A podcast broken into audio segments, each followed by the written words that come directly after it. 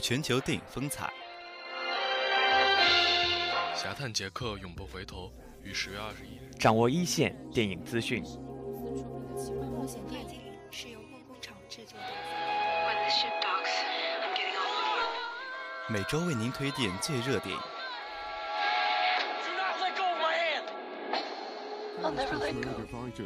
讲述每部影片聚光灯背后的故事。精彩电影分享，尽在每周四晚影音港。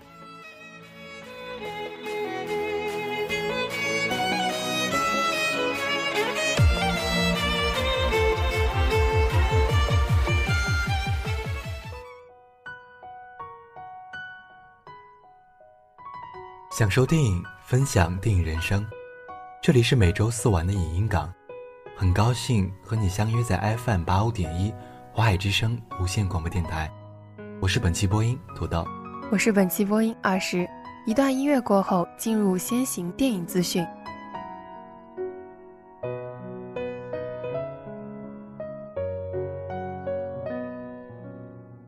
第十届西班牙电影展十一月二十七日在京开幕。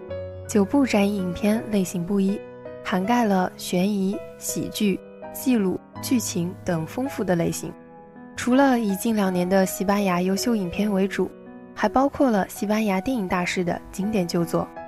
开幕片《九三之下》是一部剧情片佳作，讲述了六岁的小姑娘弗里达，一九九三年失去了母亲，她面临着如何在收养家庭度过第一个夏天。本片是导演的自传性作品，获得了柏林电影节最佳处女作奖。近年来，来自西班牙的数部悬疑片在国内电影市场大放异彩。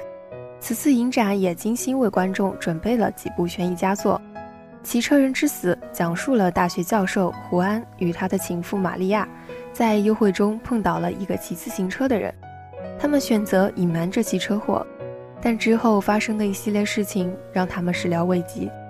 本片曾获戛纳电影节国际影评人奖，也是《看不见的客人》灵感来源之一。维利蒂安娜是西班牙电影大师路易斯·布努埃尔宗教三部曲的第二部，讲述了老贵族海曼先生与侄女维利蒂安娜之间的故事。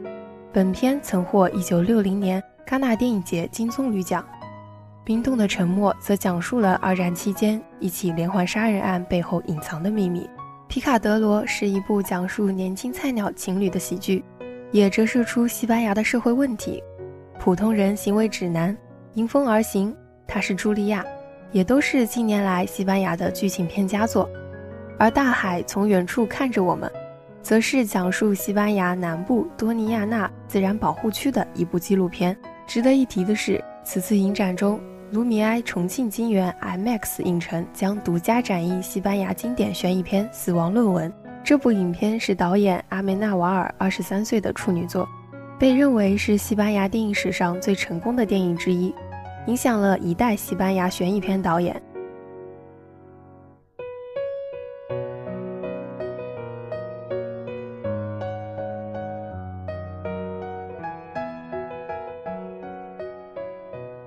当地时间十月二十五日，因国际艾美奖组委会邀请，获得特殊荣誉殊荣的陆世界第一出品方河南广播电视台代表，参加了在纽约举行的第四十七届国际艾美奖盛大颁奖典礼。作为中国首部全景声自然电影，陆世界并于近日发布国际版海报，海报以手绘形式展现了苍鹭展翅翱翔的状态，更有苍鹭哺育幼鸟的细节呈现。据悉，《鹿世界》讲述的是中国黄河中游湿地生态园一只苍鹭择一的生存故事。该片由河南广播电视台、北京中艺良品文化传媒有限公司、三门峡广播电视台、河南良品文化传媒有限公司联合出品，将于二零二零年元旦登陆全国院线。《鹿世界》从二零一五年开始踩点拍摄，前后历时五年。孙宁导演带着拍摄团队在悬崖峭壁上取景，挑战严寒酷暑，拍摄艰苦程度不言而喻。孙宁导演表示，纪录片人特别像苍鹭，为了拍出一部满意的作品，必须耐得住寂寞。陆世界拍摄团队为了拍到有用的素材，早出晚归，有时一天工作超过十五个小时，靠着对纪录片创作的热爱，一点一点积累素材，直到故事成型。这是创作老等与自然老等的对话。自然类纪录片被誉为纪录片领域的金字塔尖。孙宁导演热爱纪录片，更是自然纪录片的发烧友。一九九七年。诺贝尔物理学奖得主朱立文在哈佛大学毕业典礼上的演讲说过：“生命太短暂，所以不能空手走过。你必须对某样东西倾尽你的深情。”正是对纪录片的一往情深，才有了这部作品。有机会创作对我来说很重要，也很感恩。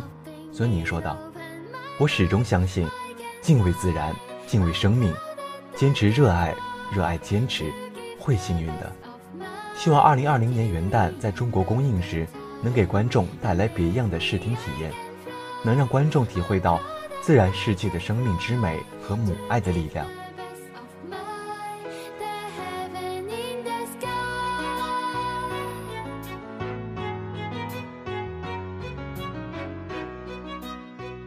十一月二十七日，电影《一生有你》在清华大学举办首映发布会。导演卢庚戌携主演谢冰冰、黄婷婷、吕少聪、金志文、宝剑锋、曾黎，以及特别嘉宾水木年华缪杰、许飞等出席首映礼现场。女主角徐娇遗憾缺席，但她也以特别的形式亮相，为电影加油打气。电影《一生有你》根据卢庚戌导演自身经历改编，不仅讲述了自己关于青春的回忆。也是献给民谣时代的一封情书。带着这样意义重大的电影回到母校，卢庚戌也十分激动。歌曲《一生有你》发布已经十八年了，我大学毕业二十几年了。现在带着电影《一生有你》回到清华，也把它献给那段最美好的时光。当天遗憾缺席现场的主演徐娇，也通过 VCR 的方式出现在了大荧幕上。和所饰演的角色方瑶跨时空重叠，用独特的方式为电影中留下的遗憾画上了句号。随着电影的落幕，众主创现场演唱串烧经典校园民谣《启程》，睡在我上铺的兄弟，同桌的你，那些花儿，并登场和大家见面，让发布会顿时变成了合唱会。导演卢庚戌在映后也透露了电影从开拍起经历的坎坷。虽然出现过许多困难，但是把这段最美丽的故事呈现出来，不仅是完成自己的心愿，也是代表那一代人致敬那个时代，就坚持了下去。首映礼现场还请到了一对携手四十七载的清华夫妇，在现实生活中用真实的人生体验，诠释着一生有你的浪漫含义。老先生也借机向陪伴多年的老伴深情告白：这么多年来。你辛苦了。电影用镜头勾起了观众的校园回忆，同名歌曲《一生有你》更承载着许多人的青春。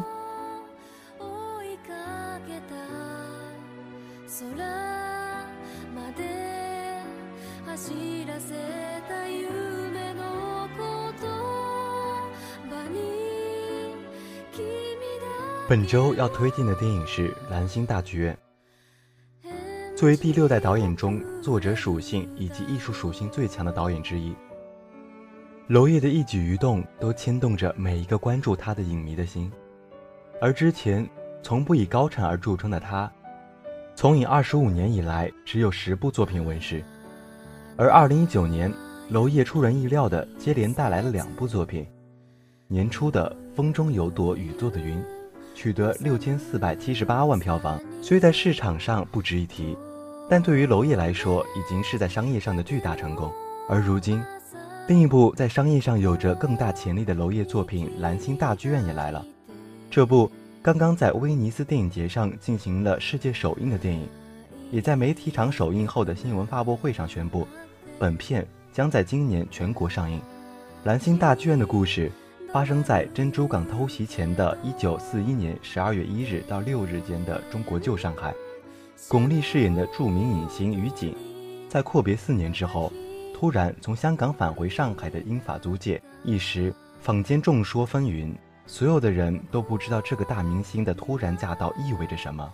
他是真的如同工作日程上所写的一样，回来参演舞台剧名导谭娜的大作《礼拜六小说》，还是如同所有人猜测的那样，明星只不过是他伪装的面具，真正身份是间谍的他此次回炉，还有更重要的任务在身。影片就在这样的真真假假、虚虚实实中展开。这是娄烨自《紫蝴蝶》之后第二次涉足解放前年代的文本，也就是观众们所俗称的年代戏。但娄烨的年代戏跟所有熟念于心的年代戏都不同，他甚至可以称上一种反年代戏。影片黑白画面的选择，在娄烨看来，一是为了贴合当时那个年代保留至今的影像资料的形式；二，就是要减弱影片的年代感。由此可见，娄烨真正想拍的并不是时代，而是时代大背景下的人。人与人之间的情感，才是他一直以来从来没有放弃过的关注所在。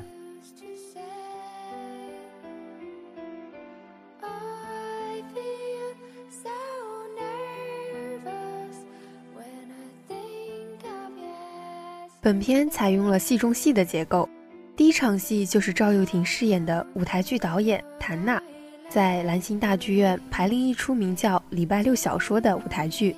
而这一切都没有交代，观众直到第一次 NG 才得知，原来这一切都是在做戏。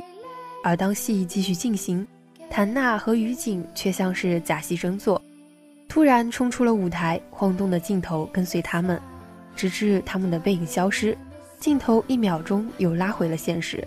在电影中，一切风起云涌，都在七日内以极快的速率展开。出场时，谭娜的一句。灯光有点晚，便把观众带入进了排练的世界。于静的侧脸渐渐清晰起来，随着悠扬轻快的爵士乐响起，舞台上的男女开始跳起活泼的舞步舞。男女主角开始念起舞台的台词。场景随后一转，便是于景用匕首刺进与他纠缠的戴墨镜人的脖颈，拉着随后赶到的谭娜快速的逃离。幽暗狭长的巷弄里。留下两人慌张的背影。女星于景回到上海，电影的主体正式登场，由不同的元素编织，彼此激荡交汇出最后的篇章。烟是影片里一位无声的配角，几乎每场戏都会出现，更像是不同角色情感的暗示的出口。猛吸一口烟，在刹那间的光亮，仿佛于景的点点声思。烟雾缭绕中。他的那张侧脸更加神秘莫测，烟雾的飘散中和了黑白背景的单调，模糊的侧脸渐渐清晰，是于景和谭娜温柔而暧昧的脸，他们在对词，亦或是在诉说着曾经的往事，戏中戏或是现实，早已在烟雾的奇特视觉感知中分辨不清。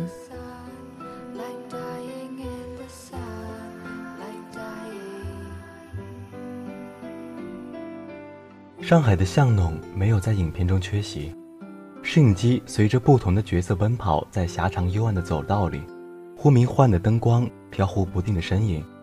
于景带着不同的人奔跑着，或是在排练，又或是在换衣服，用黑白拍灯红酒绿的上海贯穿始终，勾勒出一番模糊而懵懂的美感。当观众的眼球失去了对色彩的依赖感。这份黑白和不同种层次的灰，恰如其分地展现了那个和十里洋外的上海完全不同的极致简约。不同于这两年那些精致的黑白影像，冷战或罗马，在布景和美术上追求最大的层次和构图的优美。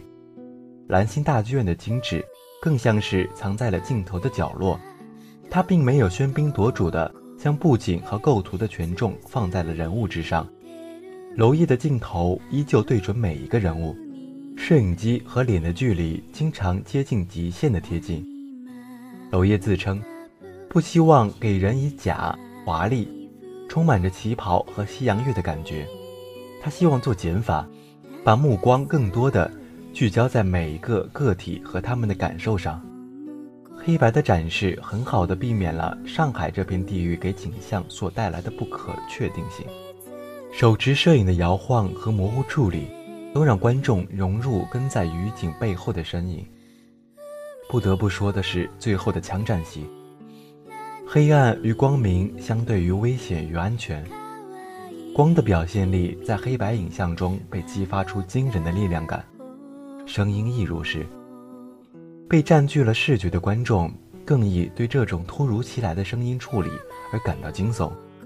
但娄烨所构建出的空间是那么的真实，小到每一个细小的摄影机可能拍不到的道具，全部都穿越到了七十八年前的旧上海。上海七日，每个人都藕断丝连。都拥有着变幻莫测的不同的身份，以及无法被看穿的迷雾深厚的欲望。如那句：“当无限接近欲望本身的时候，我们都不再是个鲜明的个体，都是欲望的奴隶。”不断重复的舞台剧台词和错综复杂的人物关系，交织出无数的黑白灰色、暧昧不清的脸谱。是 Saturday Fiction，是 To Be Mirror。是蓝星大剧院，是哪一句？我一直喜欢你。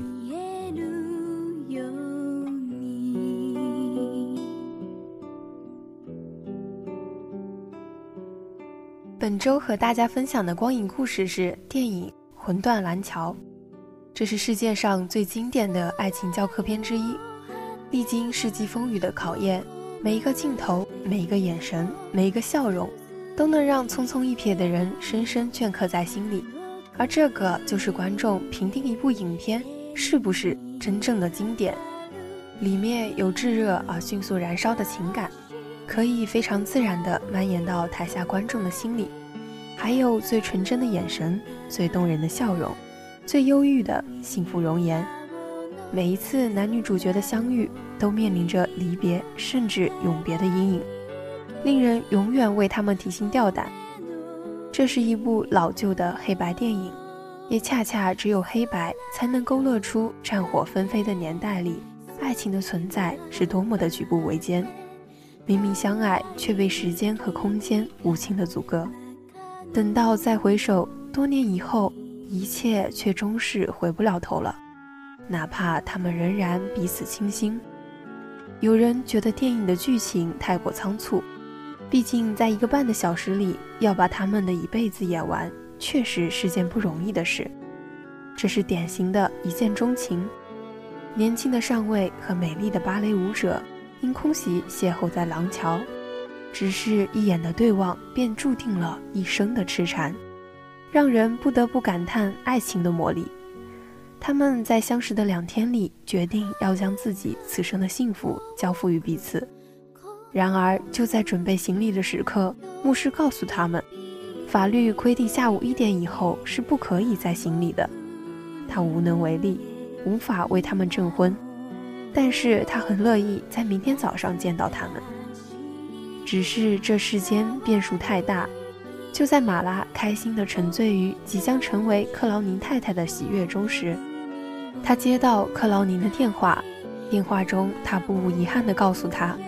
奉上级命令，他必须连夜出发到前线去。他赶去送他，不惜抛下舞蹈剧团，也要跟他话别。只是因为叫不到车，也因为他说错了地址。在火车出发的时候，他终于赶上了。列车缓缓离去，他们的目光在空中交汇，有欣喜，但更多的却是遗憾。被舞蹈剧团赶出的马拉生活开始陷入了困境，不幸仍在继续。在等克劳宁母亲的间隙里，马拉在报纸上看到了克劳宁殉职的消息，这无疑是晴天霹雳。马拉病倒了，他想死，可最终还是活了下来。他要替克劳宁看着这个他无缘了的世界。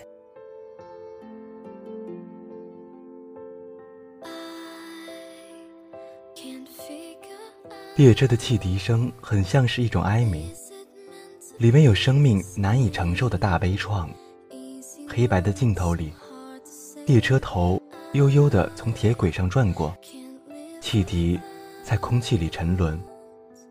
纯真的笑靥刹那间消失，只剩那个小小的吉祥符散落在空荡荡的路边。如果还能大哭大闹，至少还是在发泄，至少还能发泄。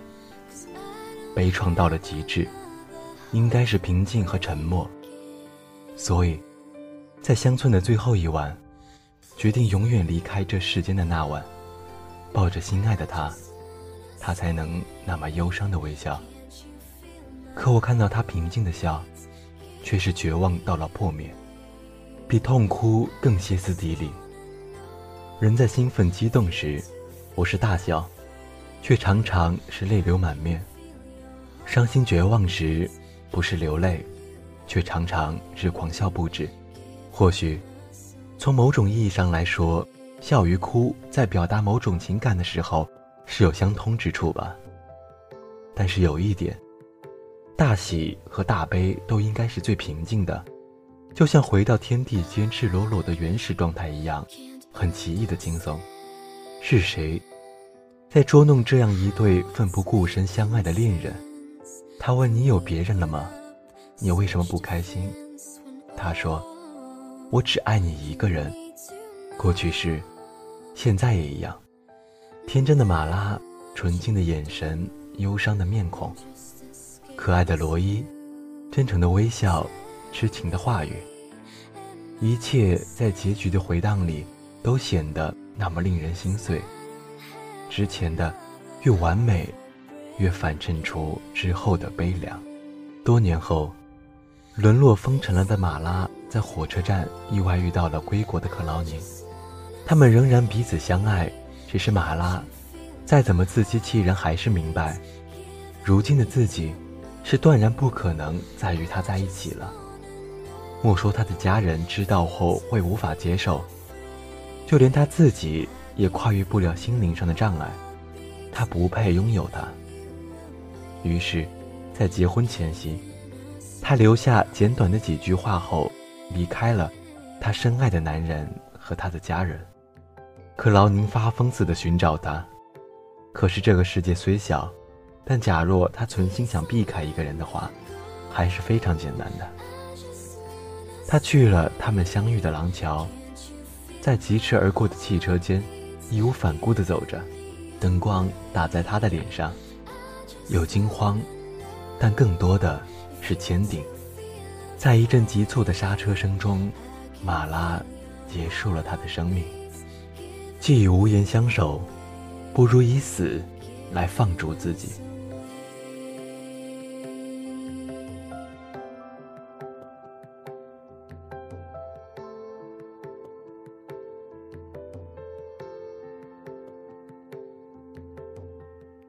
他的苦难和辉煌，他的幸运与悲剧。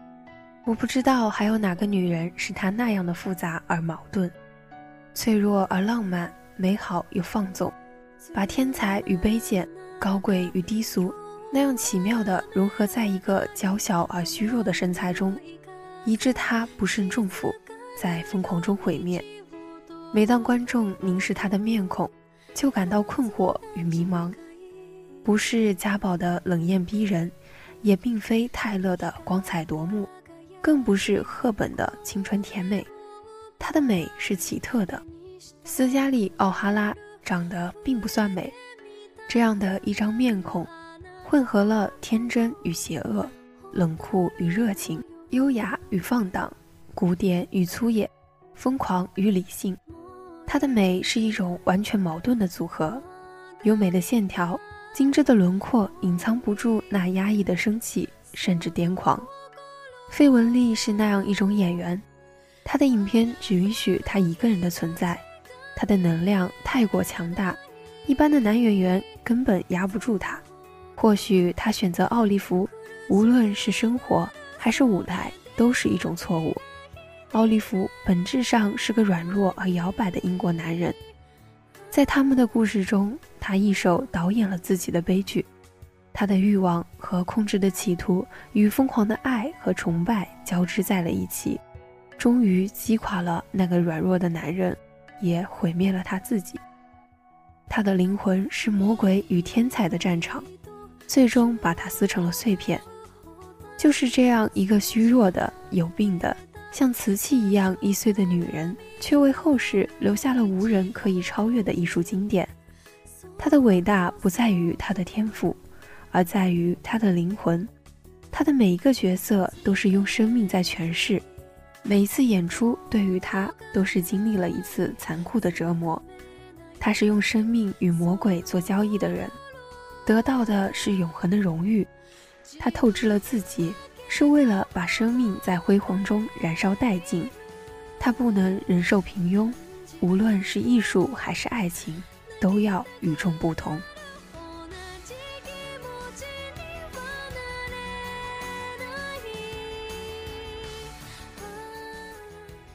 不落幕的影音，无终结的感动。